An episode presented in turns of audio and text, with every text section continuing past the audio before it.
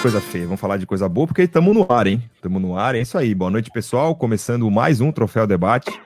Uh, hoje é dia 11 de setembro de 2020. Nós estamos aqui ao vivo após Havaí 0, Ponte Preta 1. Mais uma derrota do Havaí na, na, no estádio da, da ressacada. rapaziada tá aqui bastante brabo já. O, o Bernardo Pires, boa noite, amigo. Geninho só sai quando o preço do camarão subir o Anderson Freitas também, o Adrian Gonçalves já dando um boa noite seus abutres. É, fora Geninho, fora Marquinhos, pior que Jocely, a rapaziada tá descascando a lenha. Uh, enfim, o que a gente pode falar hoje de mais essa derrota, né? Então, para fazer esse troféu debate aqui com a gente, tá a Fernanda Chu. E aí, Fernanda? Não vou dizer tudo bem, né? Na semana passada eu falei tudo bem, tu já me desse uma voadora nos peitos. Então, e aí, como é que tá? Olha, tentando digerir o que a gente acabou de assistir, né? Porque eu acho que foi praticamente um filme de terror que eu vi aí na, às sete da, da noite. É, o Havaí completamente perdido, Ponte Preta bem organizada, conseguiu o gol que queria e sabia que o Havaí não ia fazer nada. Então, pouco se via preocupação na Ponte Preta. O Havaí, então, depois mesmo do gol, ficou assim assustador. É, vamos falar um pouco depois, não vou começar a falar sobre isso agora, que a gente está na. Esse, esses troféus pós-jogos é, é, complicado, que a gente está com o sentimento ainda na flor da pele. Mas vamos debater aí. E vamos falar do Havaí meu feminino, 9 a 0 pô, que, que é isso, né? Vamos, vamos falar de coisa boa. vamos esquecer esse povo aí da Série B do masculino. É isso aí, logo mais a gente fala mais um pouco. É, a Fernanda é nossa primeira convidada. Hoje está também o Abutre Felipe Borges, como ele mesmo destacou ali no seu nick. Não sei se os jovens ainda chamam de nick, né? Na nossa época do, do Mir, que era deixa isso, né? Interromper, deixa eu interromper, começou a coletiva. Começou, então a gente vai ouvir a coletiva então do técnico Genin. É, eu acho que nós fizemos no primeiro tempo um bom jogo, mas cometemos um erro que quando você joga com um time como você declinou aí todas as qualidades da ponte, nos traz um problema, que é dar um pouco de espaço para a ponte jogar.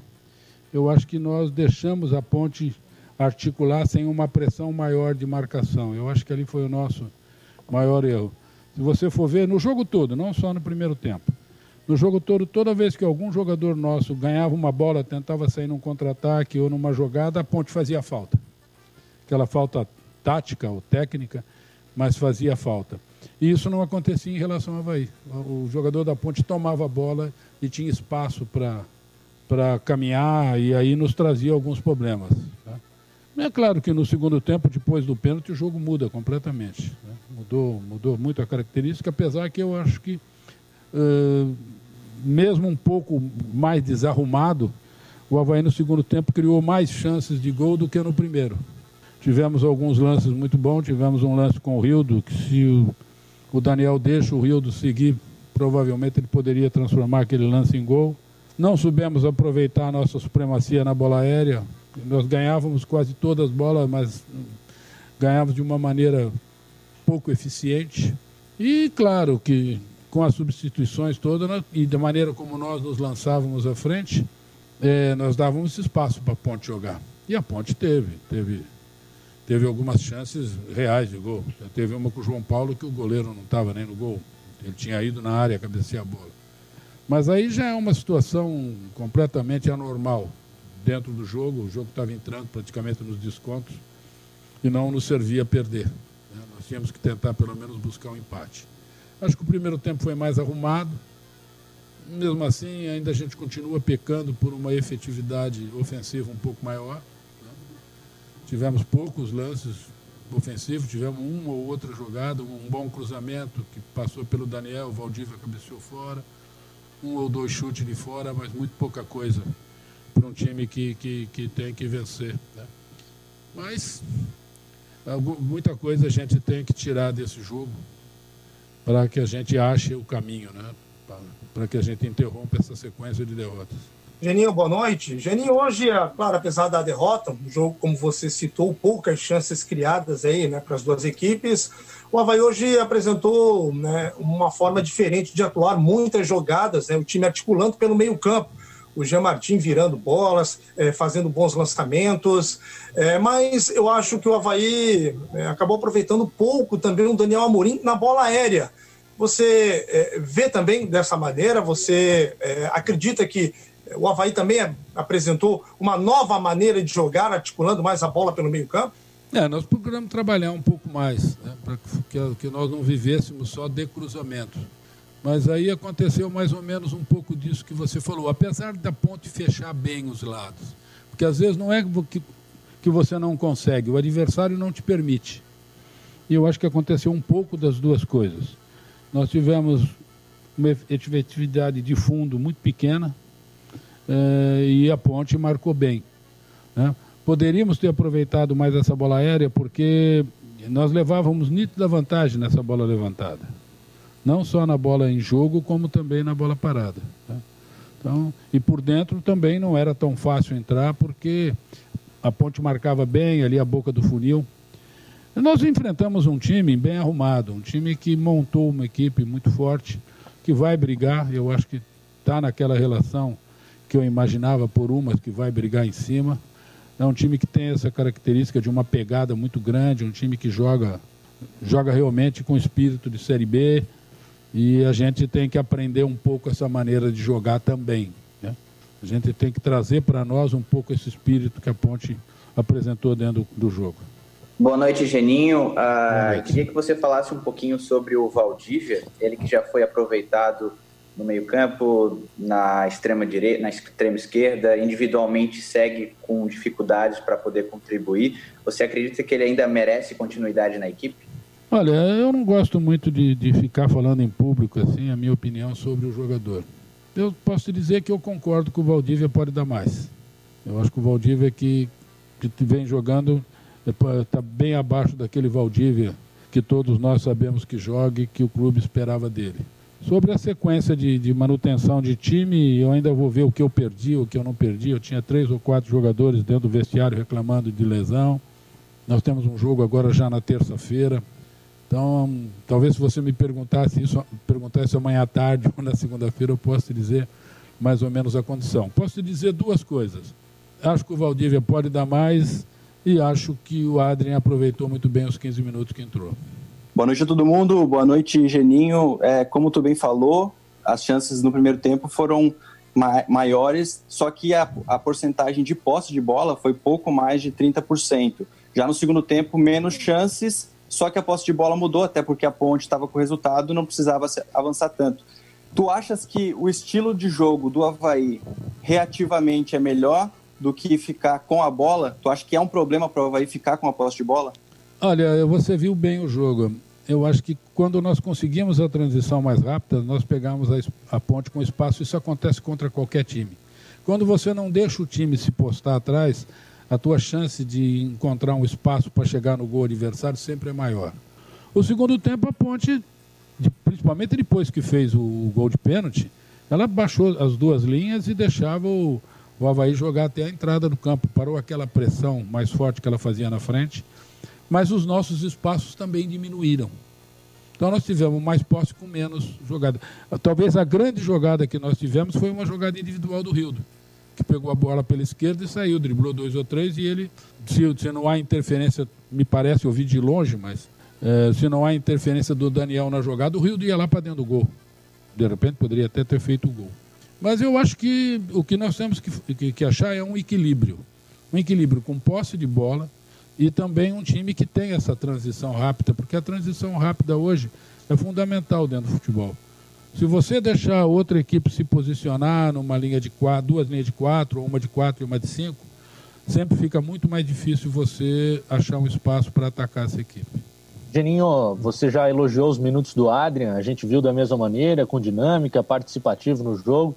Queria entender contigo se ele pode ganhar mais minutos, se ele eventualmente ameaça a posição do Valdívia. E aproveitando, porque acho que será a minha última, em relação ao Renatinho, chegou nessa semana fazendo exames, ainda não foi anunciado, o torcedor começa a se perguntar se tem algum problema ou se está tudo ok. Geninho. Vou começar do fim, né? Em relação ao Renato, eu não posso te dizer nada. Eu acho que realmente está fazendo exames, está né? passando por uma bateria de exames bastante apurada. E talvez amanhã, talvez ou no máximo na segunda-feira, a gente deve ter uma definição em relação ao resultado desses exames, aprovação ou não do jogador, se ele tem algum problema ou não tem. Eu gostaria muito que ele não tivesse nada, porque ele é um jogador de qualidade que eu acho que ajudaria nesse nosso momento. Ele é um jogador que trabalha ali no meio, tem posse de bola, tem transição, chega na frente, um meia que faz gols. Então gostaria muito de ter o Renato. É, em relação ao aproveitamento ou não do Adrian, eu acho que todo jogador que demonstra no treinamento qualidade, quando ele tem oportunidade do jogo, ele demonstra qualidade, ele passa a ameaçar o que está jogando. Passa a ameaçar o que está jogando. Então isso não é só em relação ao Adrian, que hoje pode disputar a posição com alguém do meio ali, mais basicamente com o Valdívia, que joga um pouco mais adiantado, é onde o Adrian joga. Isso acontece com qualquer jogador em qualquer setor do campo. A partir do momento que ele começa a demonstrar uma produtividade que desperta no treinador aquele feeling que ele está produzindo mais do que o que está jogando, é claro que o que está jogando tem que se cuidar, porque senão de repente joga o outro.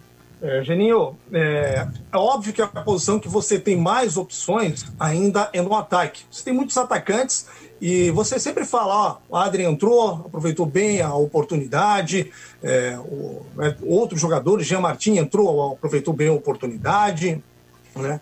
É, jogadores que têm entrado e têm aproveitado. O teu ataque, apesar de tantas opções, você já testou o Vinícius Jaú, já testou o Tucão, Gaston Rodrigues, é, quem mais? O próprio Kelvin, hoje entrou o Rildo. Você ainda acha que está faltando um aproveitamento desses caras aí no ataque?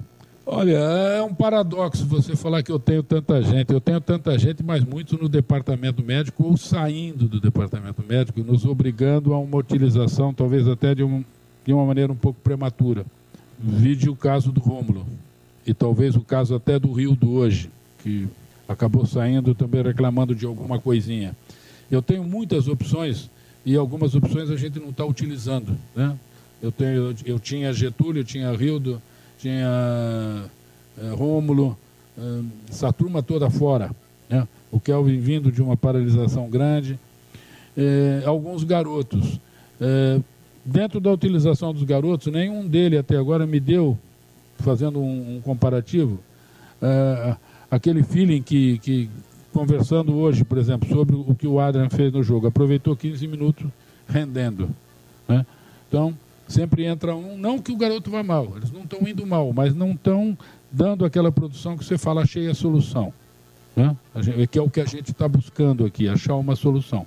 Então a gente vai continuar procurando, vai continuar procurando, vai continuar torcendo para que esses jogadores saiam do departamento médico e venham e mantenham pelo menos uma sequência de jogos, né, uma sequência de jogos um pouco maior, para que aí sim comece a haver um entrosamento, um ritmo de jogo. Tem gente aí que não joga muito tempo, tem jogador aqui que não joga. Bom, não vou falar nem da pandemia, mas há muito mais de seis meses que não joga. Então é difícil você começar a cobrar a produção de um cara que não, não entra em campo há seis meses. Claro que ele vai precisar de um pouco de rodagem.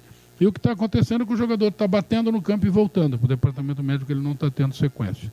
E aí nos tira aquela possibilidade de uma observação maior, se você achou a solução em cima daquele, daquela opção que você teve, ou se você tem que continuar procurando. No momento nós estamos continuando procurando. A, a diretoria não está parada, a gente tem conversado em busca de mais um homem de dentro da área, a gente está procurando, de repente, com essa bate e volta desse pessoal do lado, mais um homem de lado, o meia, mais um meia. Não é descartada, de repente, a vinda de mais um zagueiro, de repente, mais um volante. Onde precisar, lateral, onde precisar, a gente vai buscar. Porque o Havaí não pode ficar nessa situação. Não pode. O Havaí não, não, não entrou no campeonato com esse objetivo de perder. Né? Não adianta. O, o time está crescendo? Um pouco. Está tendo uma evolução? Um pouco. Mas é, essa, essa, essa evolução, esse crescimento não está sendo o suficiente para a gente ganhar os jogos. E, fundamentalmente, você precisa ganhar jogos para que você suba na competição, para que você comece a correr atrás daquele pessoal que já está longe na frente. Nós vamos ter que fazer uma campanha de recuperação muito boa quando existir essa recuperação. Existem jogos para isso? Existem. Mas cada rodada que passa sem você pontuar, você vai perdendo uma oportunidade de crescer na competição. Então nós temos que, que nos atentar e correr atrás e começar a vencer. É fundamental começar a vencer. A hora que você começa a vencer, parece que as coisas começam a mudar, o astral muda, a bola que batia na trave saía, começa a bater entrar, aquele jogador que errava um passe eh, não erra mais, mas você precisa conviver com vitória, coisa que não está acontecendo aqui. A hora que não acontece a vitória, vem uma pressão grande, você joga, fora o adversário que vai enfrentar, uma pressão psicológica que você leva para dentro de campo sabendo que você vem numa sequência ruim e que você precisa mudar essa sequência.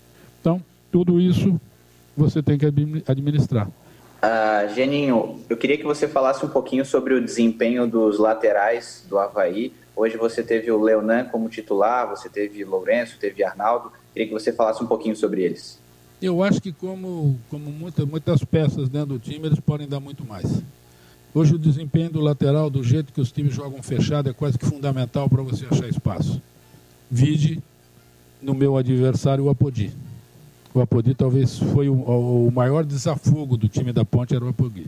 E o que, que o Apodi fazia? Nada, nada de excepcional. O Apodi apenas ocupava um espaço, tinha velocidade, chegava no fundo. Te trazia muito problema. Então eu acho que o desempenho dos alas, dos laterais, seja quem for, eles são fundamentais para que um time evolua bem, principalmente na parte ofensiva. Na parte defensiva até que fomos bem. Eu não posso reclamar dos meus laterais na parte defensiva, de maneira nenhuma. Eu reclamo um pouco dos meus laterais do meio campo para frente. Nós estamos tendo muito pouca produtividade ofensiva dos meus laterais. Geninho, é, três, três vitórias em oito jogos, um aproveitamento baixo Hoje a gente teve a demissão do Thiago Nunes no Corinthians pelo aproveitamento. A gente sabe que a cultura do futebol brasileiro é de imediatismo e a torcida cobra muito por isso. É, como é que tu vê, pelo menos, não sei se um trabalho a longo prazo para mudar isso ou se tu se sente um pouco ameaçado com esses resultados negativos recentemente?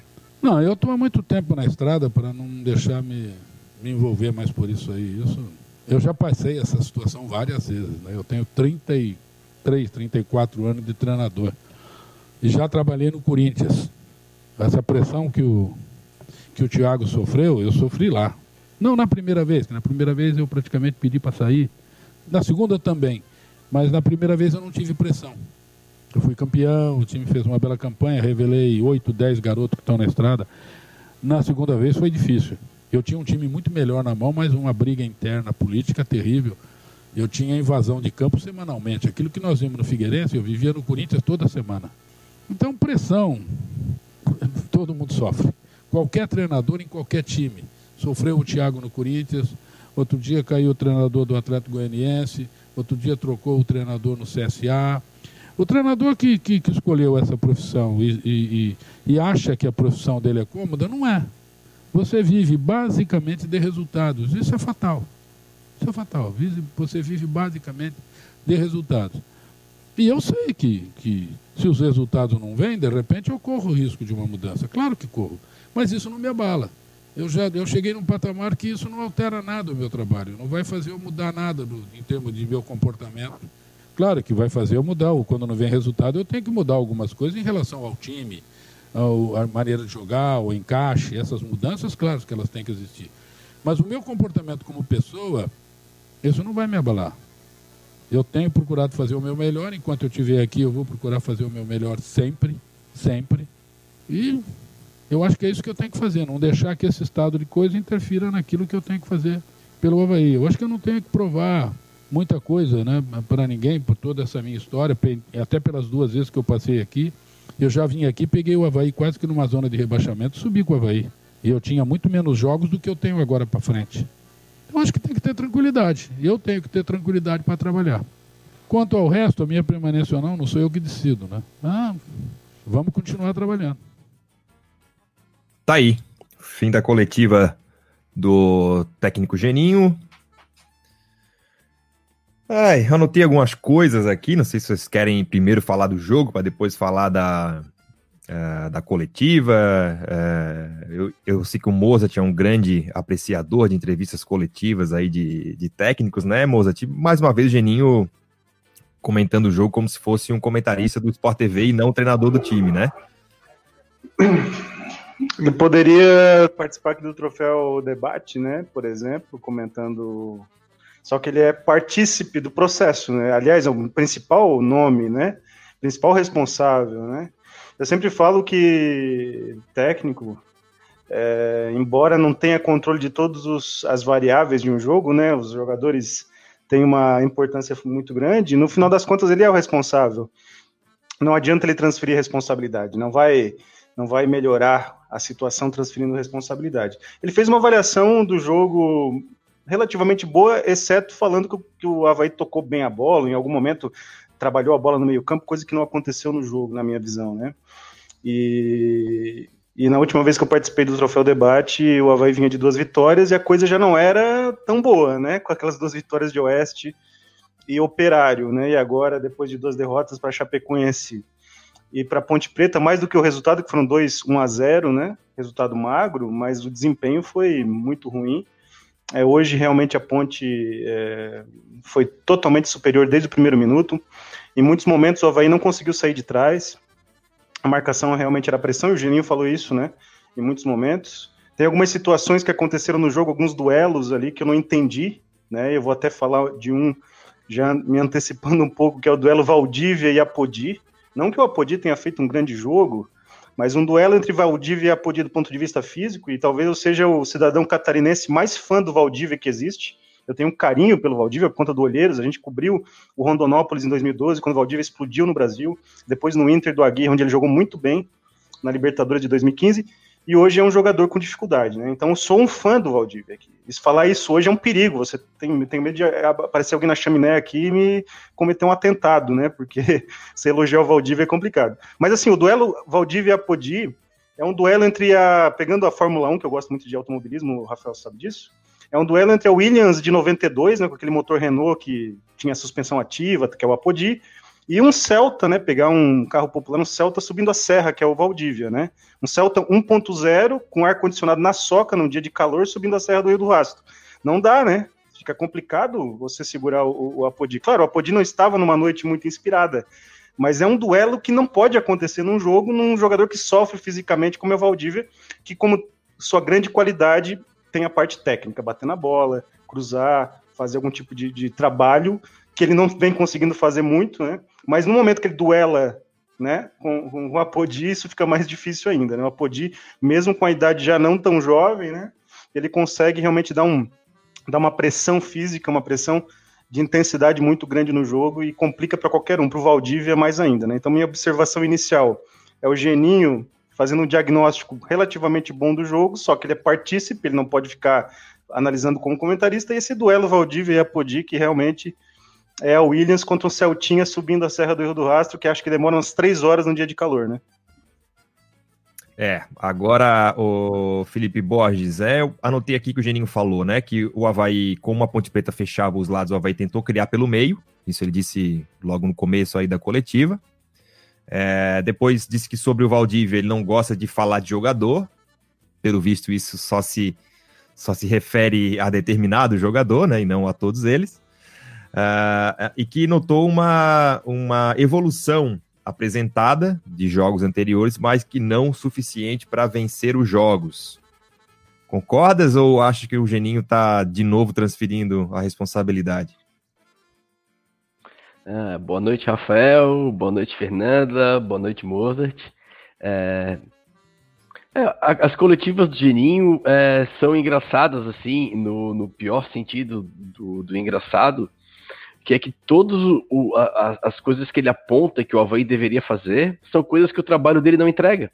Então ele não, ele não fala da coletiva sobre é, partes técnicas do jogo.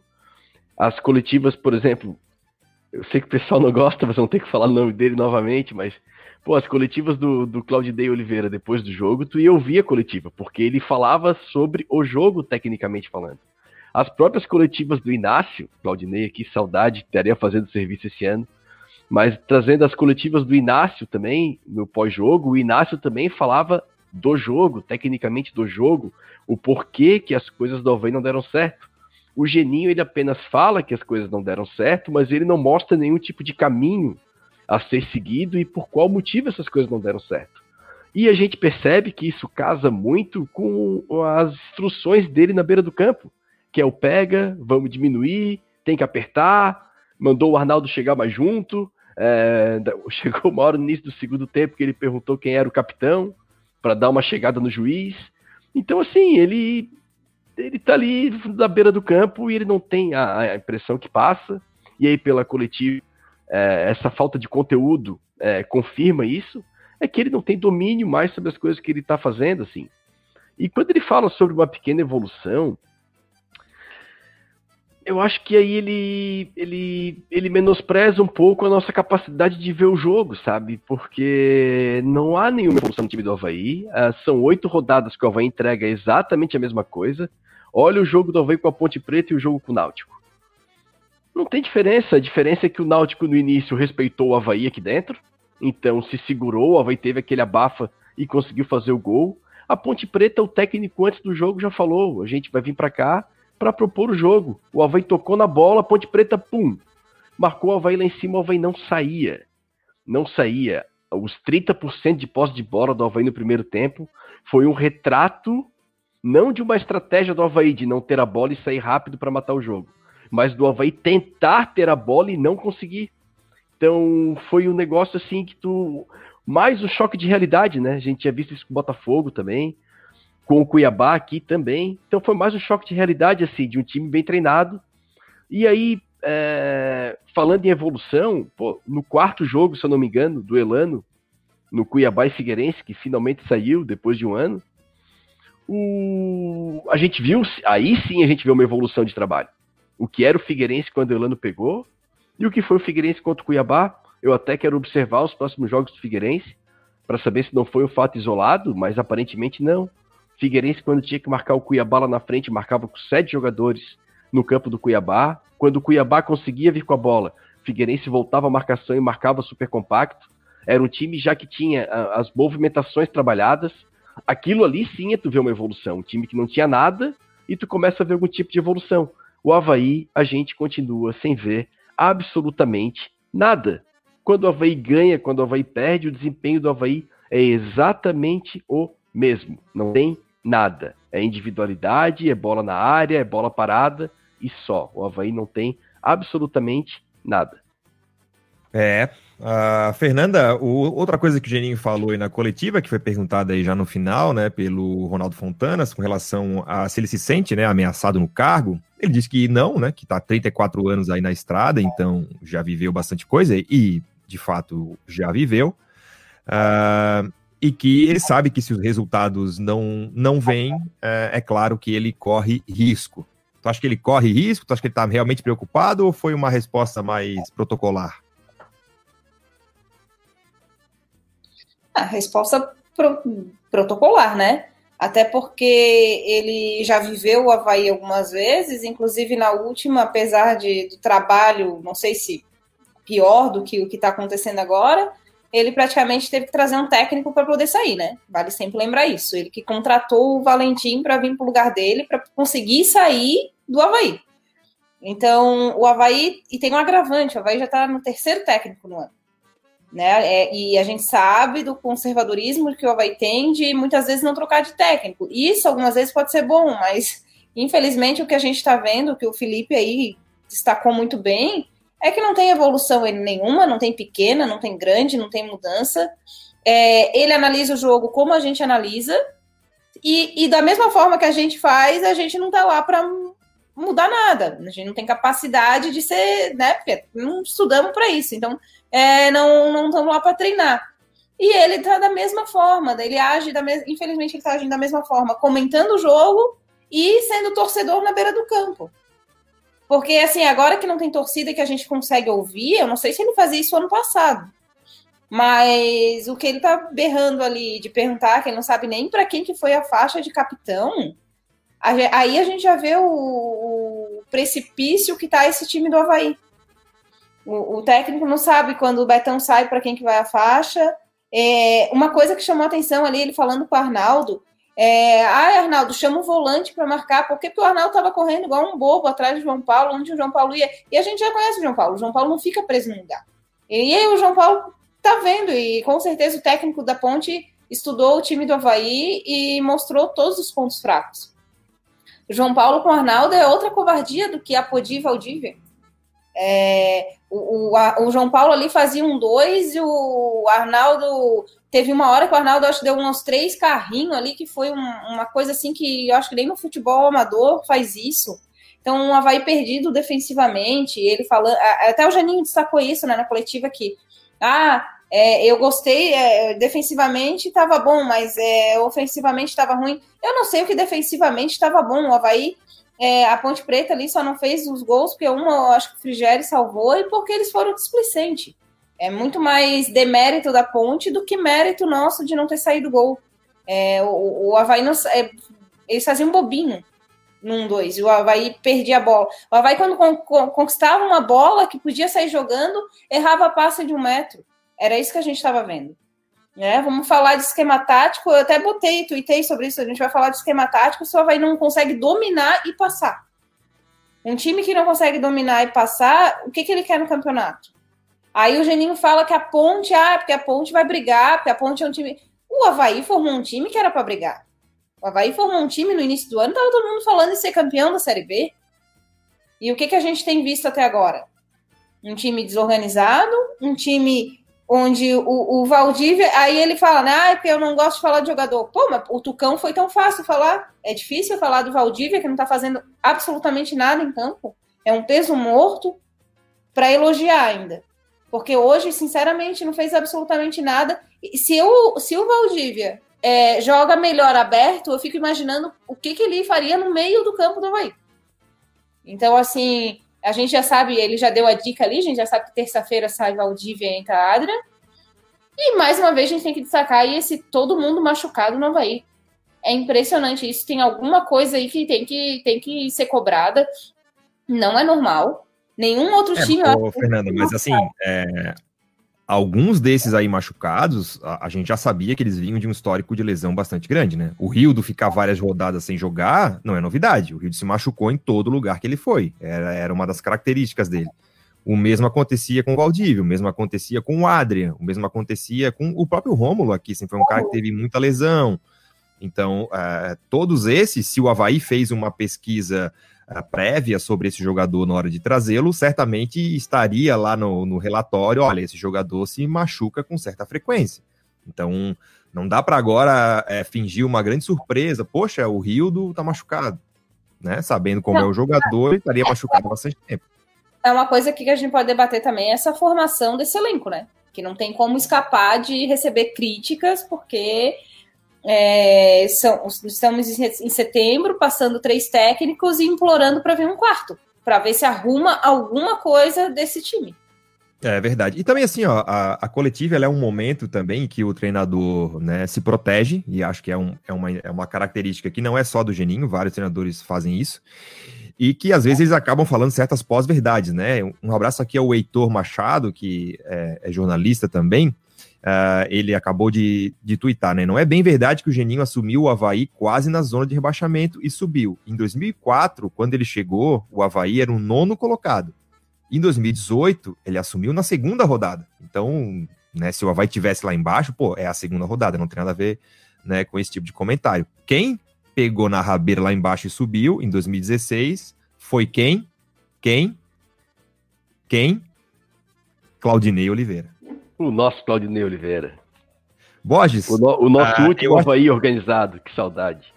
E assim, Borges, é, é, sempre se fala, né, do, da grande campanha de 2009, né, que o Havaí fez a melhor campanha de um time catarinense aí na, na Série A do Campeonato Brasileiro. Até hoje todo mundo uh, chora, né, quando, quando lembra daquele lance. Sabes quem fez a segunda melhor campanha do Havaí na Série A? Quem, quem Xavier? Quem? Quem? Claudinei Quem? Oliveira. Nossa. Ele é empatado aí com a campanha de 2010, e aí até eu tô aqui forçando a barra, né? Porque 2010 Sim, o Havaí é uma brincadeira, 40... é uma brincadeira. 2010 o Havaí fez 43 pontos e ficou na Série A. Né? Em 2017 fez 43 pontos e caiu. Então, obviamente, não posso dizer que a campanha do Claudinei é melhor. Mas é, na, na frieza dos números de pontuação, o Claudinei defende a melhor, a segunda melhor campanha junto com uh, o treinador de 2010, que a época era quem? Era o Sicílio? Era o Cham...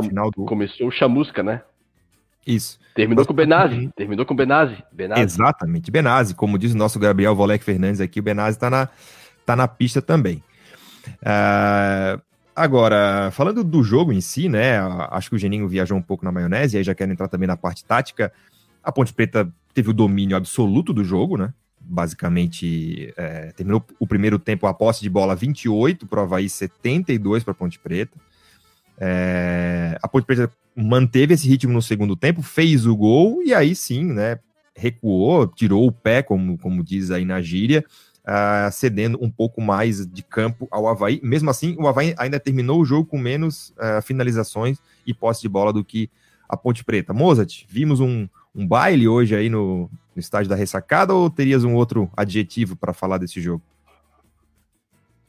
O que foi falado já foi um baile, todos, a Fernanda, o Borges falaram aquilo que qualquer sujeito que assistiu o jogo, que tem o um mínimo de racionalidade, mesmo que torça para o time, é, te, avaliou. O time não jogou nada, muito também pela Ponte Preta, mas também pelo trabalho deficitário, digamos assim, do Geninho, né? É, todos esses personagens que eu falo, o Geninho, Valdir, são todos personagens que eu tenho, inclusive, simpatia, né? Então não estou falando aqui como hater, o hater do Geninho, o hater, os abutres, como, como o Borges coloca, né? Você não pode mais ser crítico, só tem que passar pano e ser chapa branca, daí você é bem aceito, né? Você não pode ser crítico. Se você é crítico, você é mal visto, você tem que ser parça. Né? Eu acho que dá para ser crítico sem ser persecutório, né? Sem perseguir ninguém. E é o que o troféu debate sempre faz, né? Então, o caso do Geninho, é, o time não jogou bem, é, pela, pelo trabalho que é deficitário, pelo, pela postura da Ponte Preta. É, a, a, Ponte Preta me surpreendeu positivamente. Tá? Eu tinha conversado com o Rafael antes, alguns dias antes, já sobre a Ponte Preta. E, e, eu não vi uma Ponte Preta muito dominadora, com um padrão de jogo. Embora no Paulista tenha feito uma boa campanha, chegou à semifinal, foi eliminada num jogo dificílimo contra o Palmeiras é, no Palestra Itália, gol do Patrick de Paula, mas o Palmeiras também não estava jogando bem com não está jogando bem com o Luxemburgo, diga-se de passagem, tá? Então, não, não é um Palmeiras, né? O Palmeiras tem individualidades, tem uma categoria de base fantástica, e obviamente tem elementos para decidir um jogo contra a Ponte Preta em casa, né? Mas a Ponte Preta hoje talvez tenha feito também uma das suas melhores partidas na Série B. É, eu vi jogos da Ponte Preta em casa que não jogou nesse nível, tá? Jogou muito à vontade, o técnico foi ousado nessa declaração anterior ao jogo, né? Vou jogar em cima, vou jogar propondo o jogo e realmente é, cumpriu na prática o que disse, né? Isso é muito difícil no futebol, né? Tem muita bravata, né? Temos aí Renato Gaúcho fazendo bravatas todo dia no futebol e umas 80% do que ele fala nos últimos dois anos aí não, não se concretizam. Então, é, é, o Brigatti falou, o Brigatti que é um técnico da casa, né? Um técnico que foi jogador, e realmente fez a coisa acontecer em campo. Né? Me surpreendeu o Brigatti, a Ponte Preta, positivamente, e o Havaí realmente é, foi falado, inclusive no troféu debate. O Havaí ele vai fazendo o seu jogo sem evolução, né? Que esse jogo de algumas transições, às vezes alguns contra-ataques, uma bola parada. Se os adversários vacilarem demais, né? Forem muito desatentos, como foi o operário aquele dia, o, o Havaí vai pontuar, vai fazer ali uma vitória aqui, apertada ali. Mas se os adversários tiverem um padrão e conseguirem colocar isso em prática durante o jogo, com concentração defensiva, que a Ponte Preta teve hoje, é muito difícil para o Havaí conseguir qualquer coisa na Série B. E tem outros adversários. O Confiança é uma equipe que não é boba. Eu assisti Confiança contra o Juventude, se eu não estiver enganado. Time interessante, o técnico, inclusive, interessante, novo. Então, assim, lá em, em, em Sergipe vai ser um, um, um Deus nos acuda também, tá? Então, é, é, realmente. Até mesmo um jogo como hoje, né, Mozart? Até mesmo eu acredito, hoje, eu, eu acredito a, que. A, a tirou o pé. E aí é, é, começou a ceder ali no final do segundo tempo, dos 20 minutos é, finais ali do segundo tempo, algumas faltas ali próximo à área, próximo à, à linha de fundo. Uma dessa vai fazer um gol de cabeça, numa bola ali meio, meio vagabunda, conseguiria um empate. Muitas faltas, né? Muitas faltas laterais, começou isso, a fazer a ponte isso preta. não sustenta resultado, né? Isso não sustenta campanha, aliás, né? Pode conseguir o resultado num jogo pontual, mas não sustenta uma campanha de 38 rodadas. Não sustenta e, a, e o jogo contra o Confiança é dificílimo, o Confiança vai ter que jogar mal e errar bastante, ou vai ter uma evolução milagrosa aí em dias praticamente sem treinamento, porque vai ter um, dois treinamentos, tem viagem longa, então vai ser complicado para o Havaí lá, lá em Sergipe. A gente, as a expectativa, o Borges foi profético aquele dia, né? Falou que a expectativa, eu assisti o último troféu debate com a Fernanda e com o Borges com o Rafael, e ele foi profético, falou que a expectativa era zero contra a Ponte Preta e a Ponte Preta era favorita e realmente profético com base, né? Não é profético jogando palavras ao vento, né? Baseado na, no, que, no, que vem, no que vem em campo sempre. Então, realmente, a Ponte jogou muito bem, o Havaí jogou mal, como vem jogando quase sempre. Né? E fazer essa observação não é ser do contra, não é ser é, persecutório, é simplesmente avaliar o que está acontecendo. Acho que as pessoas têm que ser honestas com isso. E, e, e ninguém quer derrubar ninguém, perseguir ninguém, até porque é, é, o Havaí tem seus profissionais responsáveis por tomar decisões, não somos nós no Troféu Debate ou os jornalistas no geral que vão, vão fazer isso. É, e tem, e tem outra, né, Borges? É, hoje o Geninho falou de novo na coletiva e é alguma coisa que é falado também pelo Marquinhos, também por, por, por membros da comissão técnica, que é essa história de buscar o resultado para dar tranquilidade. Uh, uh, só que isso, a meu ver, me parece até uma questão um pouco de colocar o, o carro na frente dos bois, né? Porque esperar que o resultado ou os resultados venham primeiro para que isso te dê sustentação de desempenho lá na frente, é meio utópico, né? Na verdade, uma coisa está correlacionada à outra. A partir do momento que tu começa a ter uma constância de desempenho, bom desempenho, tu tá mais, mais próximo das, uh, das vitórias. Agora, esperar que isso aconteça aí milagrosamente, né? Os resultados vêm para dar tranquilidade. Aí eu, quando o Geninho fala isso, eu me pergunto: não tem é, torcida. A imprensa não participa das coletivas no meio da semana não tem é, público nos estádios. Hum, mesmo a imprensa que participasse ou não, ela nunca foi grande é, incentivadora de desconfortos aos times da capital. Que falta de tranquilidade é essa que, que impede que o Havaí é, prossiga e tenha desempenho nos jogos, né? Então, é como a gente já vinha pontuando ao longo de vários programas, né, Borges, que é um, que é um grande conhecedor, é até previsível saber que o Havaí ia fazer um jogo ruim contra a Ponte Preta, e que o resultado para conseguir seria muito difícil. É, então, Xavier, é, eu acho que se esse é o discurso, é, o discurso pronto, né, para tentar enganar alguém, assim, de precisa do resultado. E do Havaí, isso é, é muito, é até muito triste que o Geninho use isso, porque ele acaba, assim, desconfiando da nossa capacidade de ver o, o que está acontecendo, porque aconteceu isso agora tem duas semanas o Havaí veio de duas vitórias seguidas. Então teve essa tranquilidade, teve a sequência de vitórias.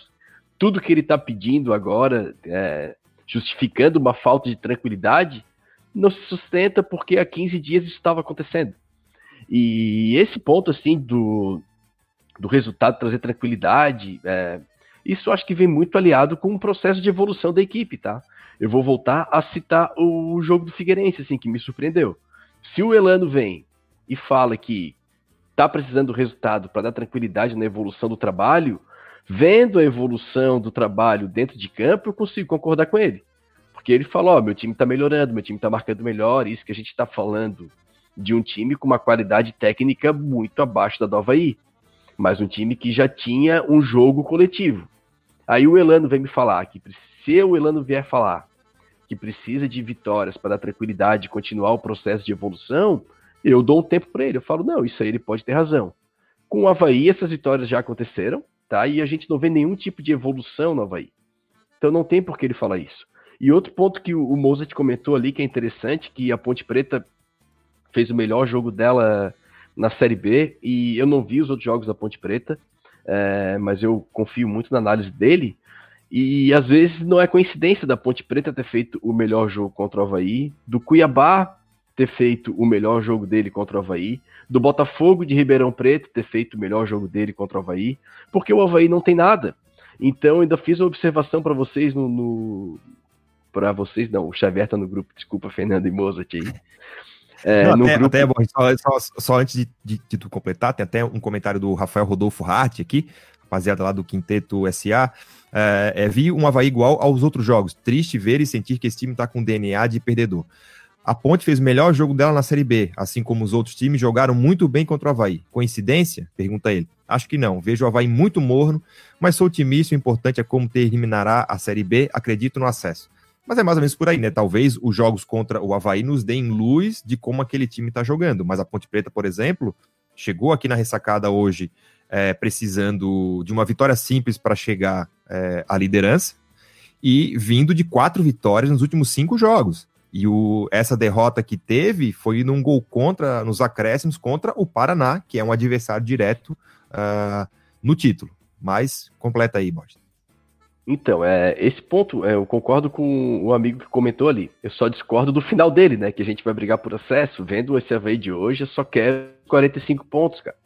Me dá os 45 pontos logo, eu não quero cair. E esse do, desse time do Havaí eu só espero isso. Porque a gente não vê nenhum tipo de evolução.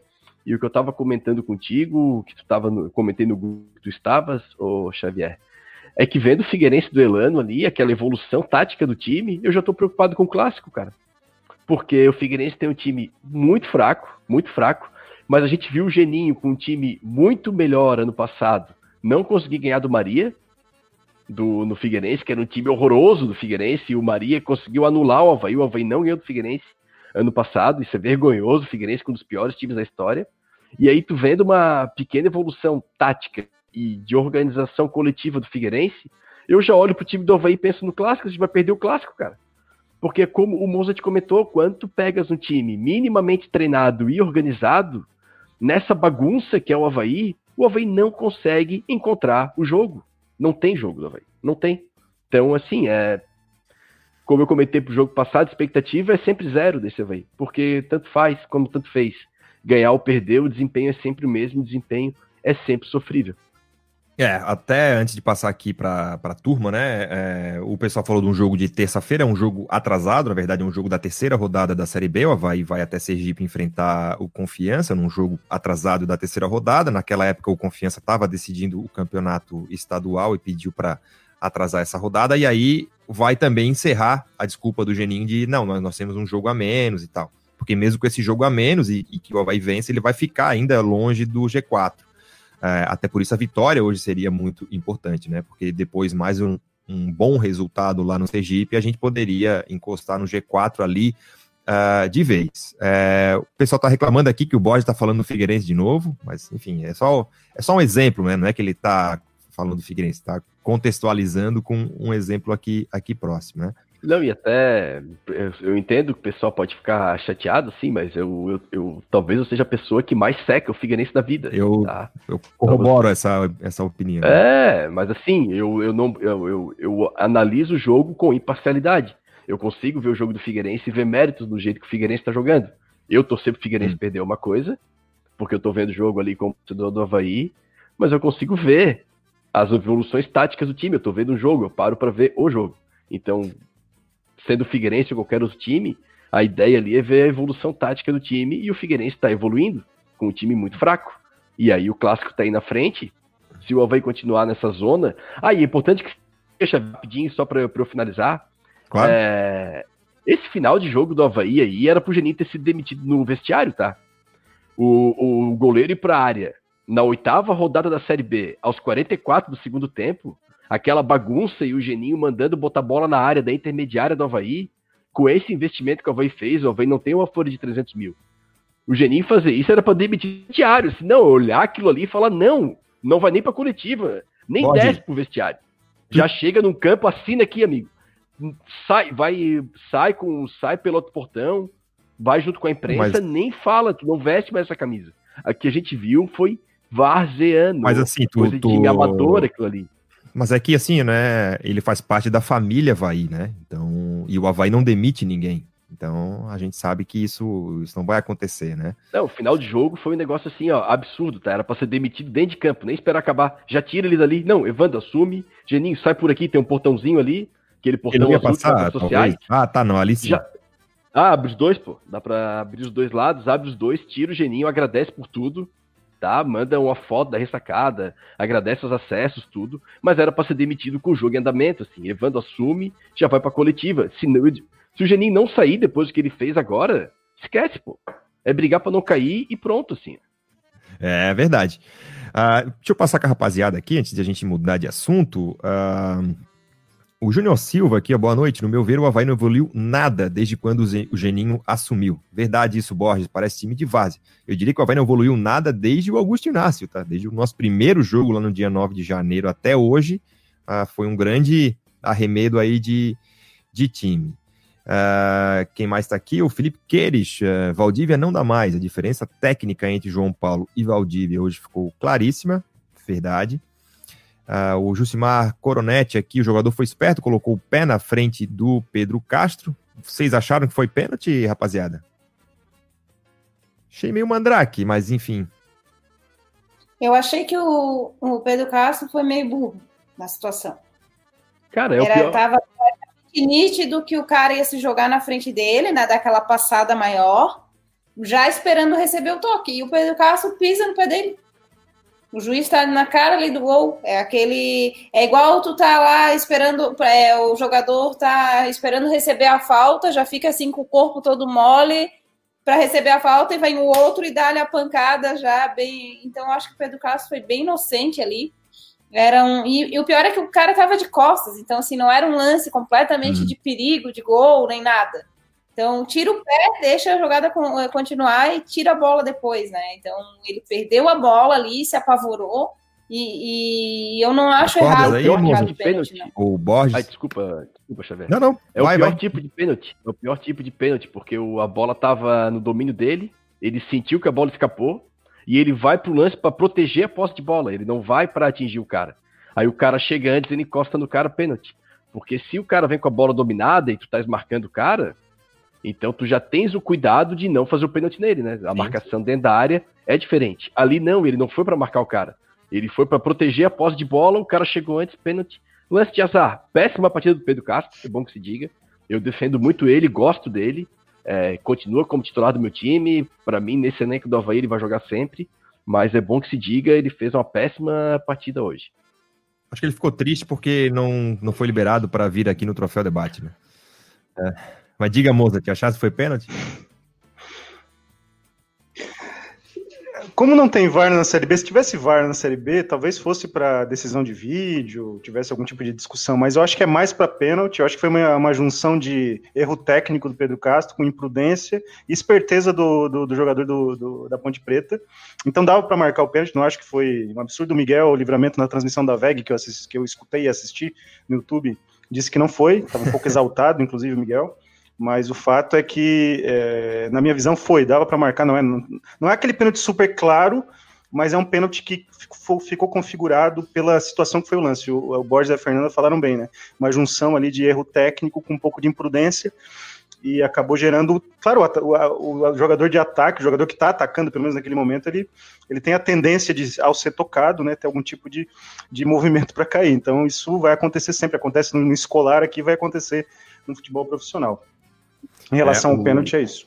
Será que o Miguel falou assim, se isso aí é pênalti, a minha avó é uma bicicleta, ou ele usou de um novo jargão aí que a gente não conhece? Ele não falou isso, mas muitos é, internautas que estavam acessando naquele momento falaram, não só para esse caso do pênalti, mas para qualquer situação que o Miguel fale, muitos internautas colocam essa frase que é inesquecível, né? Ninguém né, que acompanha a imprensa catarinense, a imprensa esportiva catarinense, que é da nossa geração, vai esquecer essa frase. Naquela vez, em cima do Claudio Mir, foi pênalti escandaloso. Escandaloso. Pênalti de, de, de aula de, de, de, curso de arbitragem, aquele pênalti. Né? Escandaloso. O Eladio Cardoso, eu acho que estava mexido com alguma questão psicológica. Ele não dá para entender como é que aquele pênalti foi discutido, uma coisa claríssima. E o Meira, que estava intranquilo naquele jogo, acabou não marcando. Que não deu porque era da capital, né? Segundo o próprio. Não deu porque era da capital, exatamente. e porque era é. início de jogo. E que era início de jogo também. 40 é. segundos, como diria Miguel. 40 segundos. Ah, peraí, ó. E outra, quem não tem coragem não casa com mulher bonita. Esse... O técnico, o árbitro tinha que é. dar o pênalti ali aos no, 40 segundos. No dia do juízo final, se eu, se eu tiver 4 minutos de, vi, de vida, eu quero rodar esse vídeo. Assim, tipo. Roda e aí eu vou, eu vou embora, sabe? Que é, é uma coisa maravilhosa, é uma coisa maravilhosa, assim, para mim, é a maior peça audiovisual já feita na história da humanidade. Não tem nada melhor do que aquele vídeo ali. Ah, mas enfim. É, antes da gente mudar de, de, de assunto, né, rapaziada, é que foi um assunto que surgiu hoje, né, de que a gente estava de que a gente estava é, comentando e que deu uma, uma boa repercussão aí no Twitter. É, acho que todo mundo sabe, ou, ou pelo menos quem acompanha bastante a gente, né? A gente fez um texto aí sobre o Pedro Castro lá no, faz uns 10 dias, mais ou menos, né? Falando sobre mais ou menos a ideia do, do que, que a gente tem. O Pedro sempre foi um cara muito voluntarioso e tal, e foi um texto que deu também uma repercussão bastante grande aí por parte da, da torcida havaiana. É, esse, esse texto chegou até o Pedro, ele, via a assessoria dele, me encaminhou um áudio é, a, agradecendo, dizendo que ficou bastante emocionado, tanto ele quanto a esposa, disse que queria conhecer, né, me conhecer, e, e enfim. E eu articulei ali junto com a, a, a assessoria dele, aliás, um abraço ao pessoal da AV Assessoria, através do Arthur lá, que foi um, um parceirão da gente nesse, nesse quesito. Articulamos uma, uma entrevista com o Pedro, uh, e o pessoal da assessoria dele falou assim: olha, é, tem que passar pelo Havaí. E depois de uma certa insistência, consegui contato e pedir né, se, se a gente poderia tocar isso. A resposta do Havaí foi a de que a gente, de que o clube não libera é, jogadores profissionais para entrevistas em páginas de torcedor.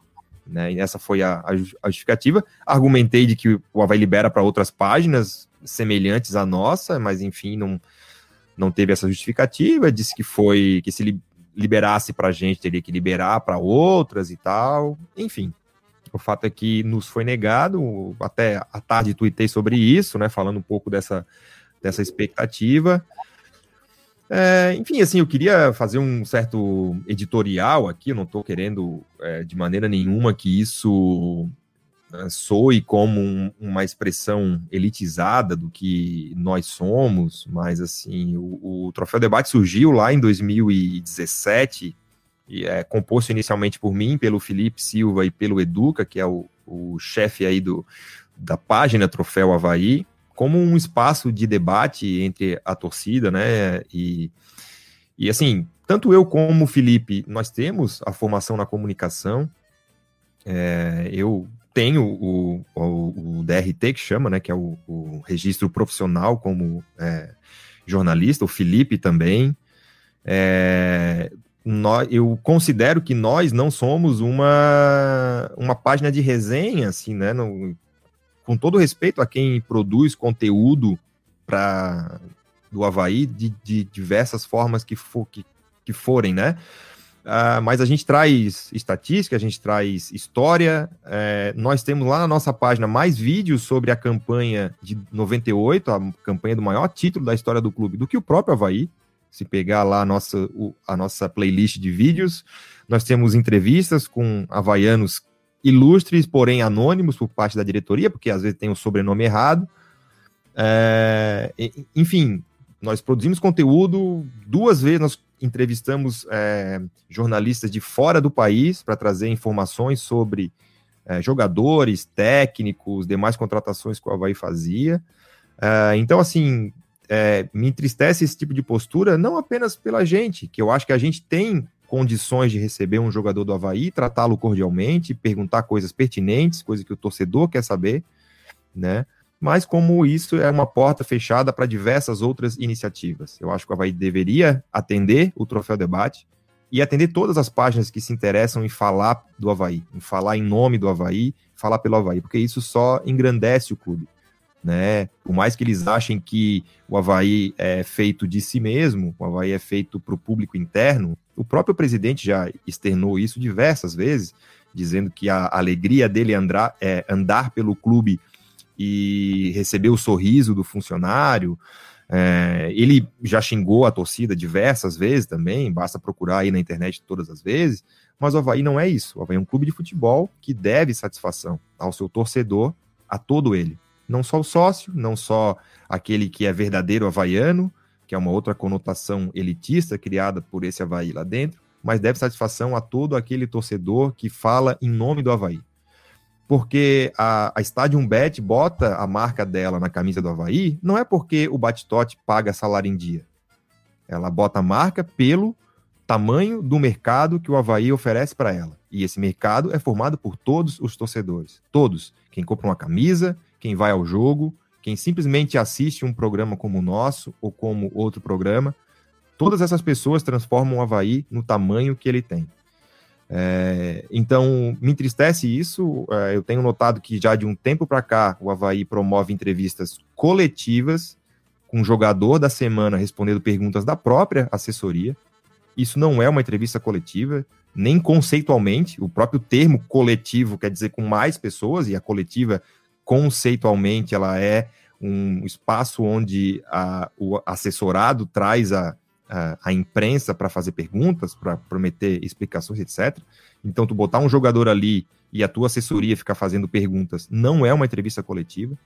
E quem sofre com isso é o torcedor, que sempre acaba ficando somente com a versão oficial dos fatos. Então, essa tentativa de controlar a narrativa é uma tentativa bastante perigosa, porque ela desanima as pessoas.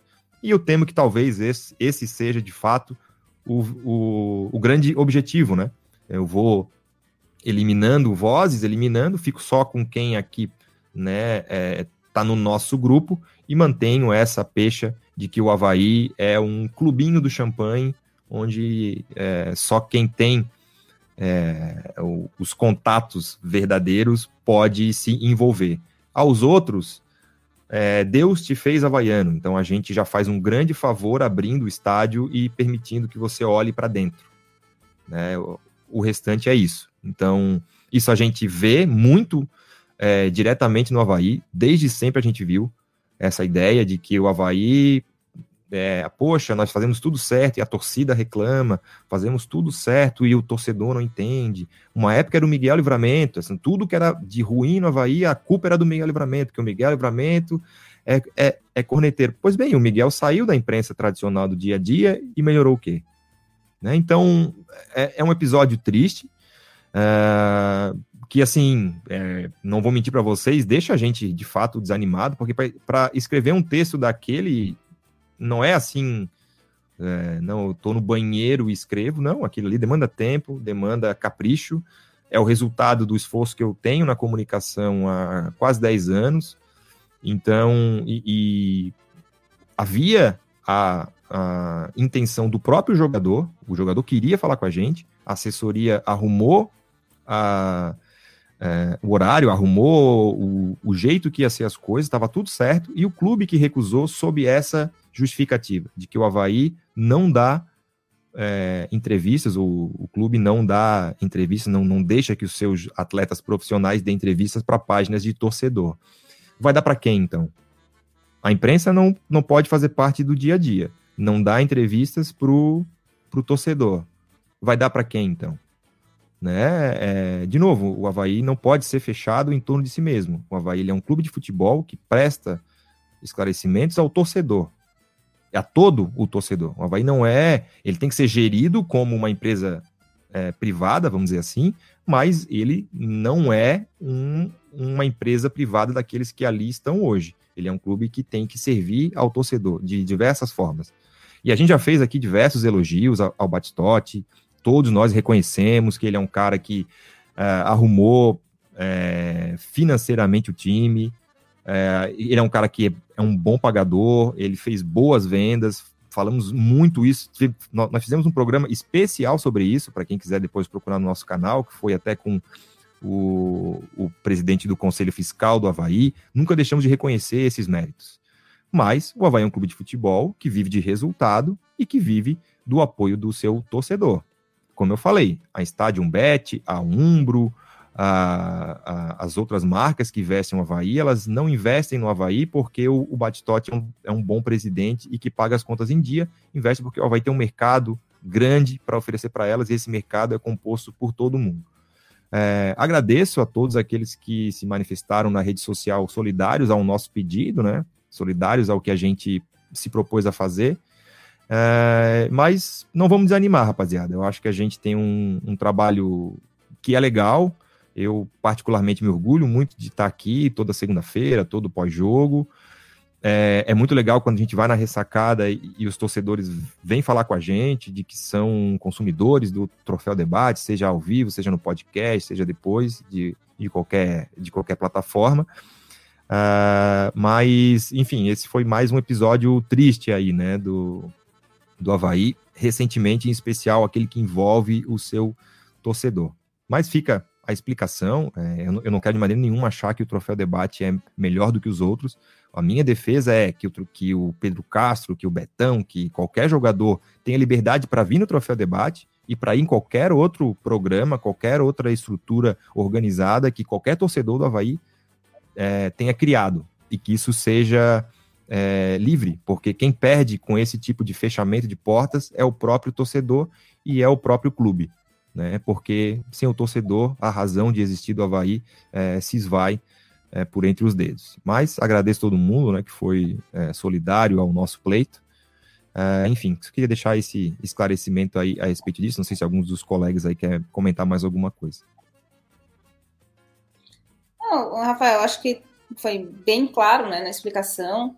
É, o que me deixa triste é que assim o Havaí viu a repercussão do teu texto, a repercussão positiva do teu texto para o Pedro Castro.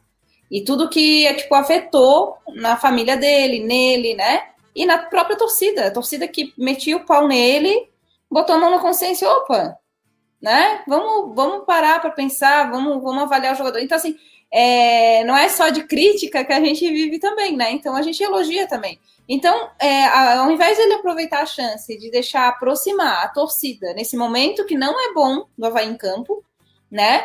Um momento também que a torcida não tá podendo ir no estádio. Torcida, eles não querem que a gente continue sócios, né? Então, apoie a sua torcida. Esteja presente para ela também, né?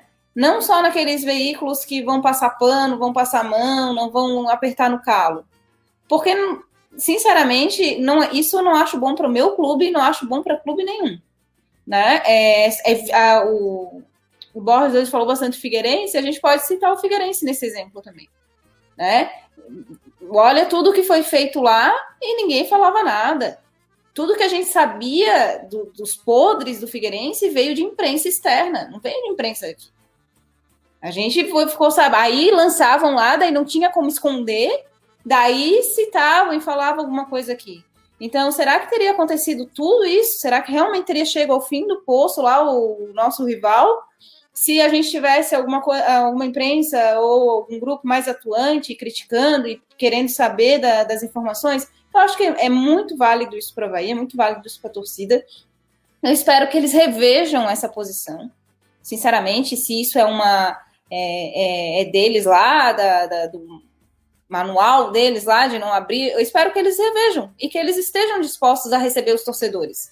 E pode passar pelo crivo se eles achar que alguém foi desrespeitoso, que a gente humilhou algum convidado, alguma coisa, então tá, então passa pelo crivo e corta e não deixa publicar, qualquer coisa assim. Mas não, não, não se isolem. Não achem que essa coletiva durante a semana vai enganar algum torcedor ou vai aproximar algum torcedor. Isso aí não, vai acontecer nunca, assim. É, o nosso programa, a gente pode citar, a gente recebeu o Dorival Júnior, a gente recebeu o Jâniter da, da CBN, recebemos Chico Lins, recebemos o próprio Diogo ano passado, do Havaí. Então, assim, por que que agora, tipo, não pode? Né? Só dizer que, ah, não, mas a, a página de vocês Gente, foi esclarecido que o, o, o, Xavier tem, sim, é jornalista também, o Felipe também, eles são credenciados. Então, para mim, essa desculpa não colou. Infelizmente, a gente não vai poder é, falar com o jogador. E eu achava que seria um, um belo canal, seria uma boa, uma porta aberta para aproximar clube e torcida. Porque a gente não vai é, é aqui humilhar ninguém. Não é a nossa a nossa intuito aqui não é chegar num jogador e humilhar ele publicamente, né? É, é justamente o contrário, ver, deixar ele falar é, o que está acontecendo, né? Se explicar ou qualquer coisa, mostrar o que se passa com, com, é, com ele também, né? Mas infelizmente, vamos ver se. Até para ele falar um pouco desse momento, né? Para ele falar um pouco do que, que ele está vivendo, como é que foi a chegada dele no Havaí. E assim, ao invés da gente estar tá agora 15 minutos falando sobre isso, a gente teria agradecido o Havaí pela parceria, em nome do seu diretor ou de quem quer que seja que tenha liberado esse atleta. Uh, teríamos, por que não, estreitado algum tipo de laço ali com, com o clube. E não, em vez disso, o Havaí simplesmente se fecha e agora a gente está aqui gastando todo esse, esse tempo para tentar defender né, o, o, o, nosso ponto de vista e, e, e gerando mais uma, uma ranhura aí nessa, uh, nessa relação do Havaí com o seu torcedor, e assim, não é não é só com a gente. A, a gente sabe os, os, o que está o que está acontecendo. Os jogadores estão a todo momento respondendo à torcida nas redes sociais. O diretor de futebol, Marquinhos, manda torcedor né, tomar naquele lugar no Twitter. O, o presidente dá de dedo no torcedor, dizendo que a tua mensalidade não paga o salário de ninguém. E assim vai indo, sabe? E assim vai, vai minando cada vez mais essa, essa relação, né? Mas enfim, acho que o Borges queria. Não, pode, pode complementar, Fernanda, desculpa. Completar, né? Assim, é, é, é, óbvio que eles conhecem o programa, é óbvio que eles sabem que a gente critica mesmo quando tem que criticar e elogia quando tem que elogiar. Nós viemos de um 2019 horroroso e passamos por um 2020 que parece estar pior. Então, assim, não tem como só elogiar. Não tem como a gente ficar aqui todo o programa falando da gestão, não, mas a dívida, não, mas ó, vendemos o Gabriel, pelo menos a gente tá com dinheiro em caixa. Não, a gente é um time de futebol. A gente vai avaliar o que a gente vai ver no jogo e a gente quer que o Havaí vença. Né? E, e, e tudo que a gente critica é pensando em melhorar, não é pensando em afundar mais. Então, assim, é claro que pode ser que tenham perguntas que sejam um pouco desconfortáveis, né? E aí um medo disso faz com que, não, vamos bloquear, né? Deixa eles lá não faz mal, perdemos mais quatro sócios, cinco, seis por causa disso. Para eles não tem problema, paga uma hora e meia, como disse o Batistotti, né? E, e, e, é uma, e é uma questão do, de uma correlação entre o que está acontecendo e o que não está, né? É, a gente não escolhe falar mal do Havaí. O, clube, assim, ó, hoje, quando saiu o gol da Ponte Preta, o pensamento é de que não, não vai virar esse jogo. Mas eu falo isso porque eu sou corneteiro? Não, porque agora, final de mês, final desse mês de setembro, e aí eu não sei se é final de setembro ou comecinho de outubro, mas enfim. Vai fazer dois anos da última vez que o Havaí virou um jogo. Foi na Série B ainda, uma vitória contra o Sampaio Correia. Que, se não me engano, é o dia do aniversário do filhinho do Vini, que o, saiu o gol do Eloy. A gente brinca até hoje que o nome dele deveria ser Eloy. Vai fazer dois anos que o Havaí não vira um jogo. O Havaí tá desde o ano passado, contando 2019 e 2020, o Havaí tem seis vitórias na ressacada contando esse último período de um ano, né? Não do começo de 2019 em diante. Tem cinco vitórias na ressacada. O Havaí fez uma campanha na Série A no passado vexatória. Vexatória. O Havaí apanhou, apanhou de todo mundo. Apanhou de todo mundo, vendeu o mando de campo, fez 20 pontos no campeonato, fez é, três vitórias ao longo de todo o campeonato da Série, da série A. Três vitórias. E aí, Querem que o quê? Que o torcedor simplesmente, não, não, vamos absorver tudo isso e carregar o bate-tote nos ombros, porque ele está pagando o salário do funcionário em dia? Ah, faça-me o favor, né? Vamos ter um pouco de essência e, e, e, falar as claras, né? Diga aí, Borges.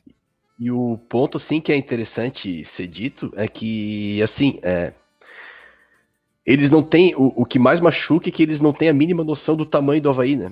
Que eles tratam o Havaí como time de bairro, assim. Então, isso é o que mais dói, assim. Quem comanda o Havaí não tem noção do tamanho do clube. Então, isso é que é o mais que o que pega, que pega mais pra gente, assim. Saber que o Havaí, eu sempre dou essa expressão, que o Havaí não é administrado, o Havaí é tocado, né?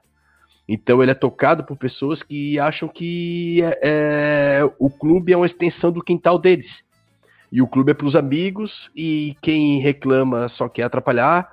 E aí eu pergunto para eles que é, que culpa que a gente tem aqui? Quando a gente faz uma análise dizendo que o Havaí não tá jogando nada. Nas vitórias, né? É importante que se diga. O Havaí ganhando e a gente falando que não estava jogando nada, e depois é uma sequência de derrotas. Foi porque a gente tá torcendo contra, entre aspas? É isso que a gente quer? A gente quer ver o Havaí perder? Não, a gente está enxergando a realidade. E aí é uma gestão que encara o Havaí tão nanico, na visão deles, que vem de man de campo, que é uma das maiores expressões assim de time pequeno, que foi essa diretoria que fez a gente passar essa vergonha para o país todo para mostrar, pô, esse time é pequeno. Time que vem de é, clube que vem de man de campo é time pequeno. Então, assim, eles não têm a noção do tamanho que é o Havaí. E outro ponto também, que eu vou, eu já falei isso aqui e vou repetir, que é bom que se diga sobre essa gestão do Batistotti, que são fatos tá? O Havaí melhorou na parte administrativa, na parte de pagar salário e tudo, mas eu vou repetir o que eu falei aqui, se eu não me engano, no programa passado ou no retrasado, e eu vou falar no nome do nosso lindo Claudinei Oliveira novamente. 2019 foi o primeiro ano da gestão Batistotti sem o Claudinei Oliveira, que era o único profissional de futebol dentro do Havaí. Ele pegou o Havaí na zona de rebaixamento para a Série C. Aquele time do Havaí de 2016 não tinha perspectiva nenhuma de acesso. Ele veio para não cair e esse time subiu. E com essa cota de Série A que conseguiram sanear o clube. E aí o Claudinei não ficou por um gol, muito também porque contrataram o Michael, muito também por pressão para botar o Marquinhos, que já não tinha condição de entregar intensidade de jogo naquela Série A. Em 2018, o Claudinei montou o time que subiu. Subimos aos trancos e barrancos com o Geninho, com um time e um elenco que era para ser campeão. Então, isso também trouxe essa, essa, essa capacidade financeira por todos os times, trabalho de campo e montados por Claudinei Oliveira. E eu comentei quando ele foi demitido. 2019 vai ser o primeiro ano da administração Batistotti sem o Claudinei Oliveira. É importante lembrar que o diretor de futebol do Bahia era o Jocelyn Santos, amigo. Quem montava, quem contratava jogador era o Claudinei Oliveira. Tudo era o Claudinei Oliveira. E aí, quando ele saiu, a gente viu 2019 que foi do Havaí, porque 2018 foi montado por ele, a gente está vendo 2020. A gestão Batistotti no futebol é essa aí que a gente está vendo. É essa aí que a gente está vendo. E aí eles querem que a gente elogie. Como que a gente vai elogiar isso aí? O time cai na primeira fase da Copa do Brasil, o time cai na primeira eliminatória é, do Campeonato Catarinense, o time perde a Recopa em casa para o Brusque, o time está três pontos da zona de rebaixamento da Série C, e querem que a gente fale bem, e aí por esse motivo vão negar o Pedro Castro? É complicado. Isso, Ou é. qualquer outro atleta, e é importante diga que falaram que é um programa de torcedores, não é verdade o Mozart está aqui e não é torcedor do Havaí, o Xavier é jornalista. Então, assim, essa justificativa também não cabe, assim. Então, é lamentável que o Havaí faça isso. Uh, e outro ponto também que é, que, é, que é bom tocar é de uma miopia administrativa tremenda. Porque o Pedro Castro ele tinha problemas com a torcida do Havaí, ainda tem problemas com a torcida do Havaí, e quando tem um programa que pode aproximar o Pedro Castro da torcida do Havaí, isso é vetado também.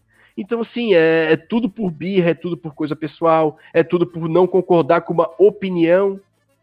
E aí isso é complicado, porque eles transformam o Havaí no quintal da casa deles e eles não têm noção do tamanho do Havaí. O que mais machuca é isso. É o Havaí tá sendo tocado por pessoas que não têm a mínima noção do tamanho que é o Havaí.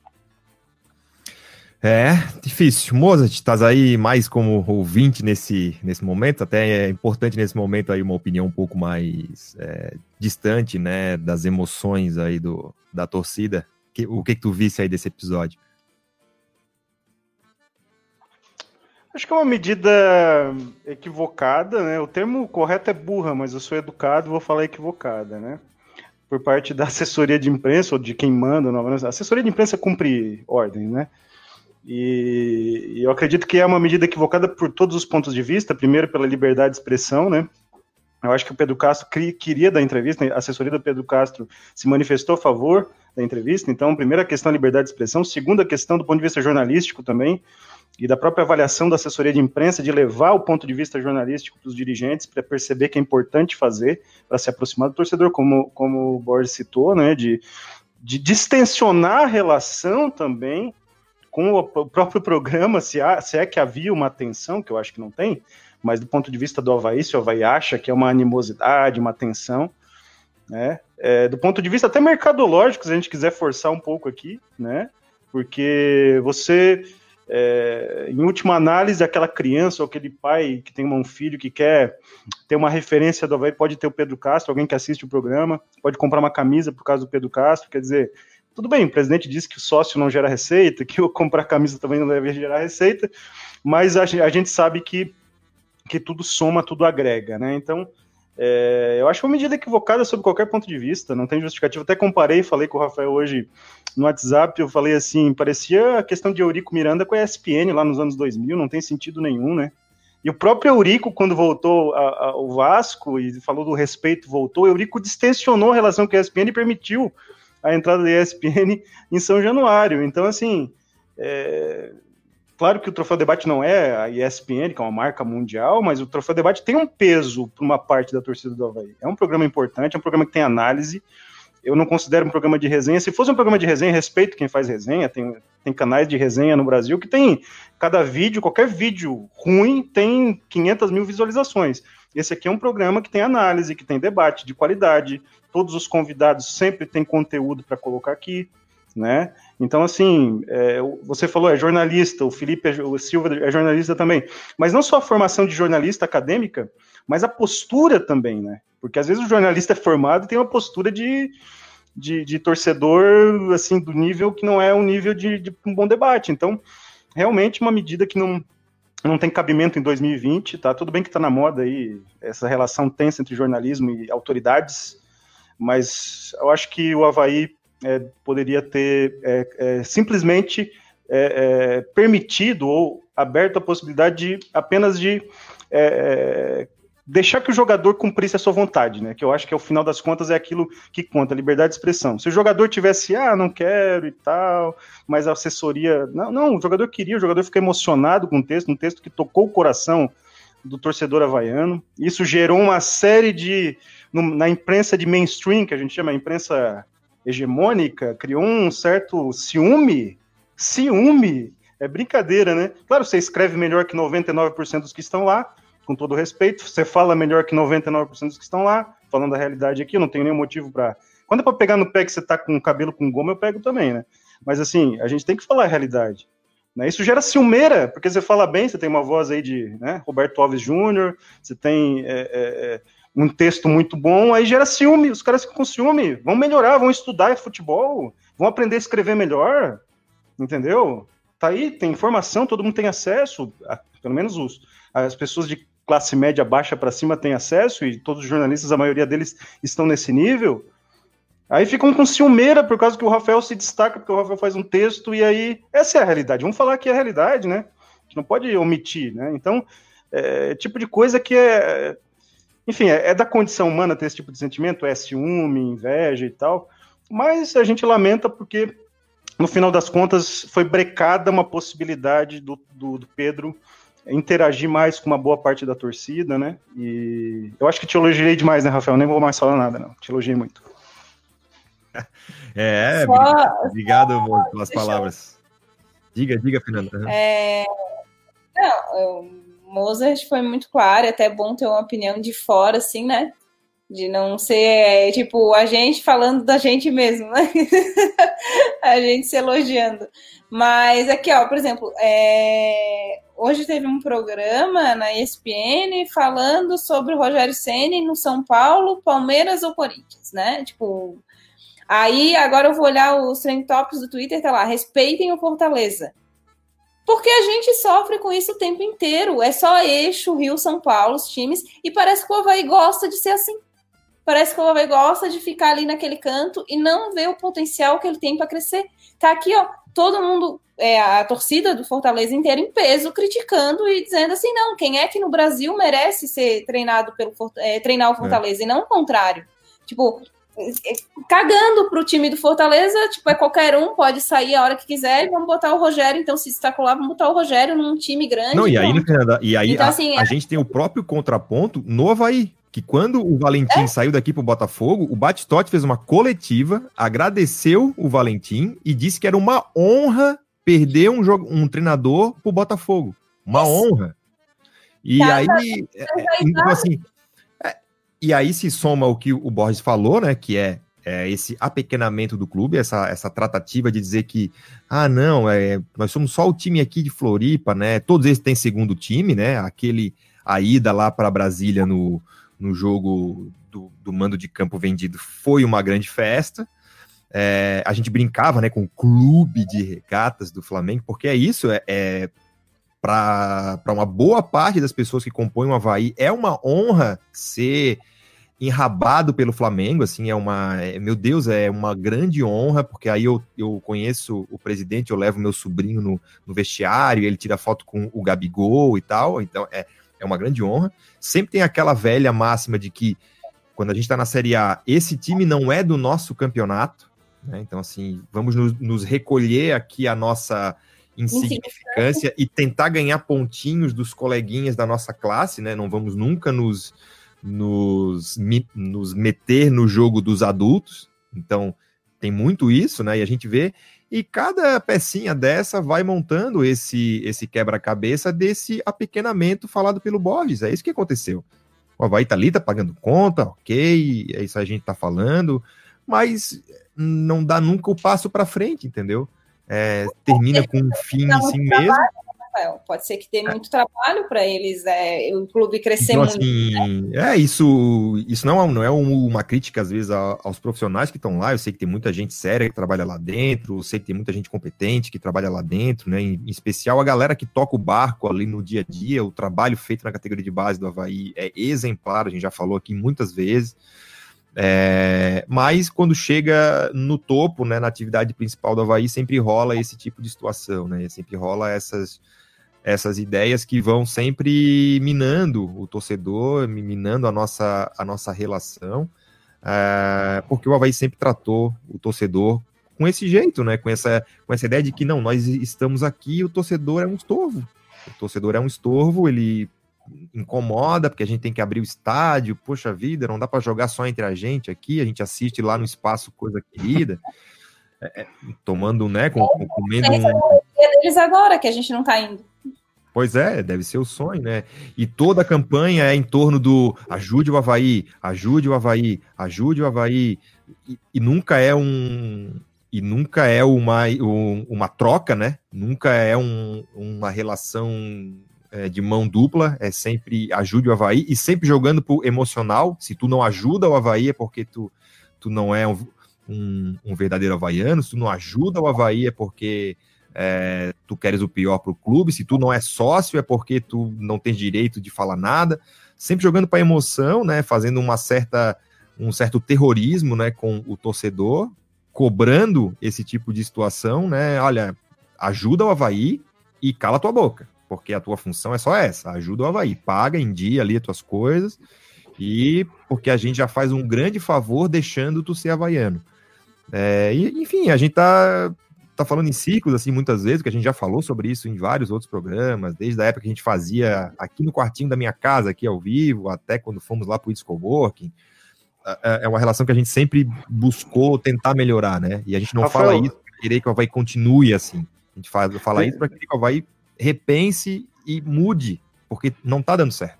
Diga, diga, Monte. Não, tem uma questão que, que acabei não comentando, que é sempre se usa isso, né? Ah, porque é um, um projeto de torcedor, como no sentido que se tivesse uma hierarquia né, de qualidade. Quer dizer, de torcedor é, é uma coisa de, de baixo nível, que não, não tem tamanho para entrevistar um jogador profissional do Havaí. Né? É, olha, olha o cenário do jornalismo esportivo brasileiro, não falei de Florianópolis. Brasileiro, tá? É fraco, é ruim, entendeu? É péssimo. O debate futebolístico na imprensa esportiva brasileira é horroroso. Na, no Sport TV, na ESPN, no, no Fox Sports, com raras e honrosas exceções. Tem exceções, tem gente muito boa. Tem gente muito boa na internet, tem muito, gente muito boa em projetos pessoais, em canal no YouTube, mas tem gente muito ruim. E aí o Havaí se coloca no meio. Não, esse projetinho aí de, de torcedor aí não tem nível para entrevistar o Pedro Castro. Né? E não vou nem falar da qualidade técnica, porque tá cheio de live aí, eu vou ter que falar isso, porque eu gosto de falar, né? Tá cheio de live de, de, de Grupo Globo e o caramba aí, com som de banheiro, com estética de Al-Qaeda, parece o Bin Laden na caverna.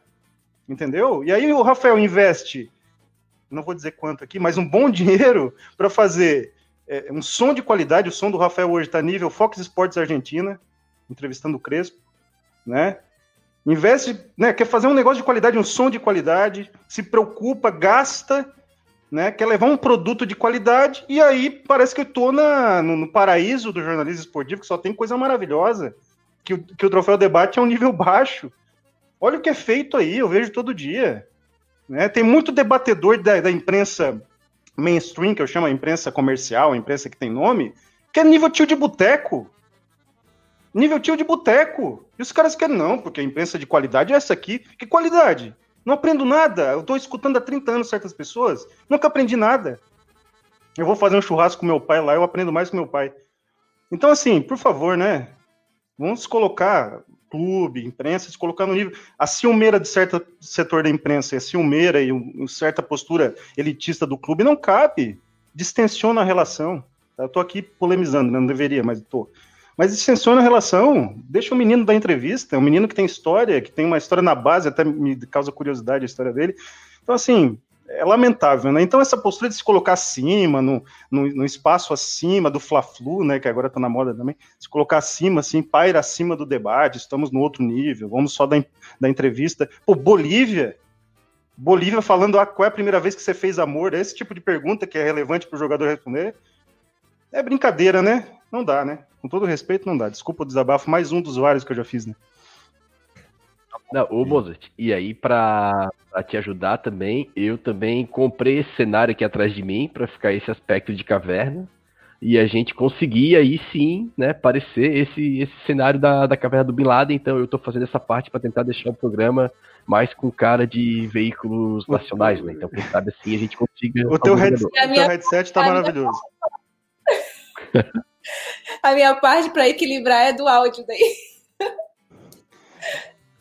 É isso aí. O que eu tô vendo de ruindade aí não é, não é fácil. Nós estamos num nível muito acima, eu acho, em termos técnicos. É, é verdade. E até, até né? Enfim, é, a ideia não é que a gente, que o Havaí privilegie a gente, né? Mas sim que expanda uh, os horizontes, né? Para mais gente, para o Troféu Debate, para outro programa que, que fale do Havaí, para a galera que faz lá o, o, o Clássico em Debate, para o programa do Fabiano Linhares, que né, a, princípio não faz parte do mesmo nível que o nosso, enfim, outros espaços aí que é, o torcedor havaiano possa saber o que está se passando dentro do clube. Rapaziada, uma hora e meia já de, de, de, live, né? Acho que passamos um pouco do, do ponto hoje, até porque o papo foi é, se estendeu ao longo do, do, do horário. O Fabrício Daniel aqui, Borges, nosso querido aqui, vocês ainda acham que só precisamos de zagueiros e laterais? Acho que dá para esticar um pouco, né, Borges? É, a gente precisa de técnico, né? Então, assim, antes de tudo, a gente precisa de um técnico para que esse time tenha alguma coisa, porque o Havaí não tem nada. E tu pode colocar individualidade dentro desse coletivo bagunçado aí que não vai adiantar. É claro que seria melhor se ao invés do Arnaldo fosse o Guga, se ao invés de um dos zagueiros fosse o Alemão, se ao invés de um volante fosse o Judson e esse time começasse a entregar intensidade, mesmo num time bagunçado, poderia chegar. Mas com o trabalho coletivo, esse elenco aí pode tranquilamente brigar por acesso, desde que esse Havaí tenha alguma coisa. Não esse. O Havaí é um bando em campo. É um bando, é. assim. Os últimos seis minutos hoje de jogo, a partir dos 44, que o Frigeli foi pra, foi pra área, é só colocar a música dos Trapalhões no fundo e fazer um vídeo de seis minutos, cara. É só botar, porque aquilo ali é, é show de horror, assim, é show de horror é, vídeo dos é, música dos Trapalhões, áudio do Geninho. Vamos, põe na área e, e pega esses seis minutos aí e vamos vender, porque isso aí vai, vai rodar o mundo todo, assim. Então a gente precisa primeiro é de técnico, porque esse Havaí não tem absolutamente nada. Não, e também, né, Borges, é, para mim, uma, uma, coisa que ficou bastante claro foi a pressão na saída de bola, né? A gente via a Ponte Preta não dando espaço, marcando em cima, pressionando os zagueiros, os zagueiros sendo obrigados a dar chutão, e do lado oposto, o Daniel Amorim correndo entre os zagueiros da Ponte Preta, chamando assim, né? Vem, vem me dar uma força e, e nada, né? Então, tava uma coisa. E é o que a gente vê todo jogo, né, Xavier? É, é, o que a gente vê todo jogo e a gente comenta aqui, é, quando tu me perguntas o que, que espera do Havaí no jogo seguinte. Nada porque o Havaí nunca tem uma proposta de jogo definida. O Havaí sempre se adapta ao que o adversário vai fazer. Então a Ponte Preta chegou e falou: Ah, então tá bom, então a gente não vai respeitar vocês aí dentro, não tem torcida, vamos marcar vocês aí em cima e acabou o jogo. E foi ridículo, assim. E o que mais foi ridículo até foi um negócio que até. É... Mozart, até um negócio que tu, que, tu, que tu tocas, né? Que o Geninho tem esse negócio, às vezes, durante o jogo, é, por mais que o time dele seja bagunçado, que ele tem que ele corrige algumas coisas ali, né? Pela experiência no futebol e tudo. Cara, era 40 minutos do primeiro tempo, o Alvei não tinha acertado uma saída de bola, ele tem o Daniel Amorim e ele não quebrava a bola. Sim, eu sou contra também dar o chutão. Mas peraí, meu amigo, se eu não consigo sair nenhuma vez, nenhuma vez eu consigo sair. O meu 9 tem 2 metros de altura, quando a Ponte Preta entrar inteira no meu campo, eu quebro a bola nele, porque eu, eu, o meu risco de sofrer gol fica muito menor. O Frigério ainda quase entregou um lance no segundo tempo. O meu risco de perder a bola fica muito menor e eu acabo criando algum tipo de possibilidade na frente, assim. E nem para mudar isso ele conseguiu fazer. Então, cara, é, é triste, viu? É, a expressão é essa. É triste ver o Havaí jogar, porque não tem absolutamente nada. Nem se assumir vaziando, pelo menos. Se assumiu no final do jogo, né? Mas, cara, não tá conseguindo sair, pelo menos quebra a bola no 9 lá, aproxima os caras dele e tenta sair alguma coisa. Mas nada, seja, não vê absolutamente nada. É. Uh, enfim, deixa eu ver quem mais aqui estava comentando aqui com a gente. O... Então é isso, né, rapaziada? Vamos encerrando por aqui, uma hora e 36 minutos, passamos bastante do ponto. Agradecer o Diego de Souza, que está aqui falando que de, de mim ele quer cheque. É, isso aí é, também tá lá no famoso vídeo, essa daí, o Diego. Uh, o Tiago Gonçalves também, companheiro que está sempre aqui, Fabrício Daniel, o Adriano Gonçalves, uh, o Diego de Souza, Renato Cordeiro também, é... Enfim, galera que ficou com a gente aí até altas horas. Voltamos na próxima terça-feira, logo após Havaí e Confiança, para mais um Troféu Debate. Obrigado, Fernanda.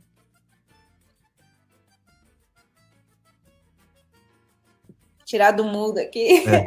É, obrigada, Xavier. Obrigada, meninos. É sempre bom, né, tá debatendo é, sobre futebol, sobre o nosso Havaí. É, acho que o programa se estendeu, mas valeu a pena foi tocado em diversos pontos que precisa de vez em quando ser lembrados, né? E se tu me permite aí, quero mandar um abraço aí para Kaká, que também nos acompanha e sempre está nos apoiando aí. Valeu, abraço para Kaká aí também. É...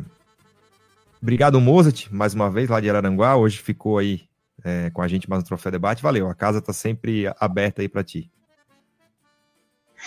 Agradeço, agradeço a paciência também de ser um forasteiro, mas tentamos contribuir para o debate porque, enfim, um programa muito legal, vocês realmente são show de bola.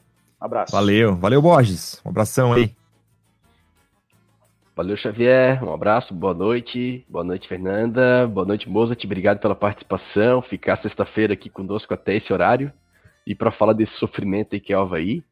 E assim, ó, pra, se alguém do Havaí nos assiste, não adianta, a gente vai falar bem quando o Havaí fizer coisas boas. Quando o Havaí estiver mal, a gente vai falar mal e a gente é como se fosse um filho, a gente está fazendo isso para o bem do Havaí.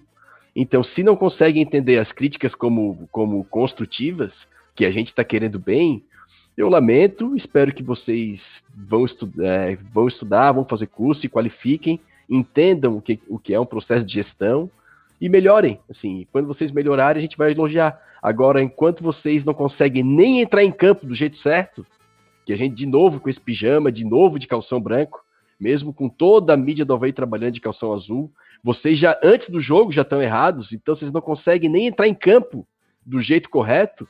Aí vocês querem elogio? Não vou ter elogio. Infelizmente, enquanto não tiver nada certo, a gente não vai elogiar. Quando começar a melhorar, a gente vai elogiar. Então, por enquanto, vai ser isso e a gente está sempre pautado na razão. A gente gosta muito do Havaí, a gente ama o Havaí, a gente vai tudo que é jogo, a gente se dedica, a gente está aqui fazendo um trabalho é, por causa é, do nosso amor ao clube e a gente não fala mal porque a gente quer, é que a gente faz a nossa análise isenta.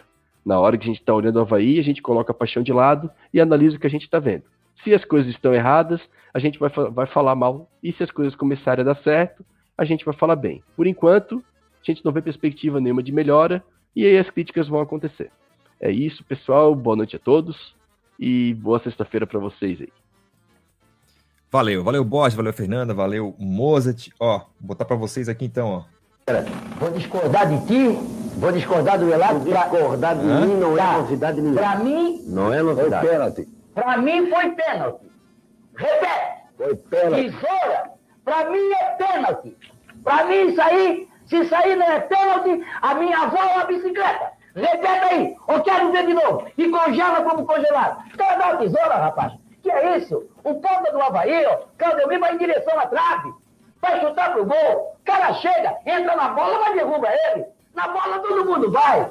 Na cabeça que ninguém vai. Para aí, ó. Vamos ver o futebol é certo. Para aí, ó, pelo amor de Deus. Cadê o, o VT aí, ó? Onde é que tá? QD? QD? Ah, tem que botar, para aí, ó. Vamos, vamos ser assim. Para aí, ó. Pelo amor de Deus, ó.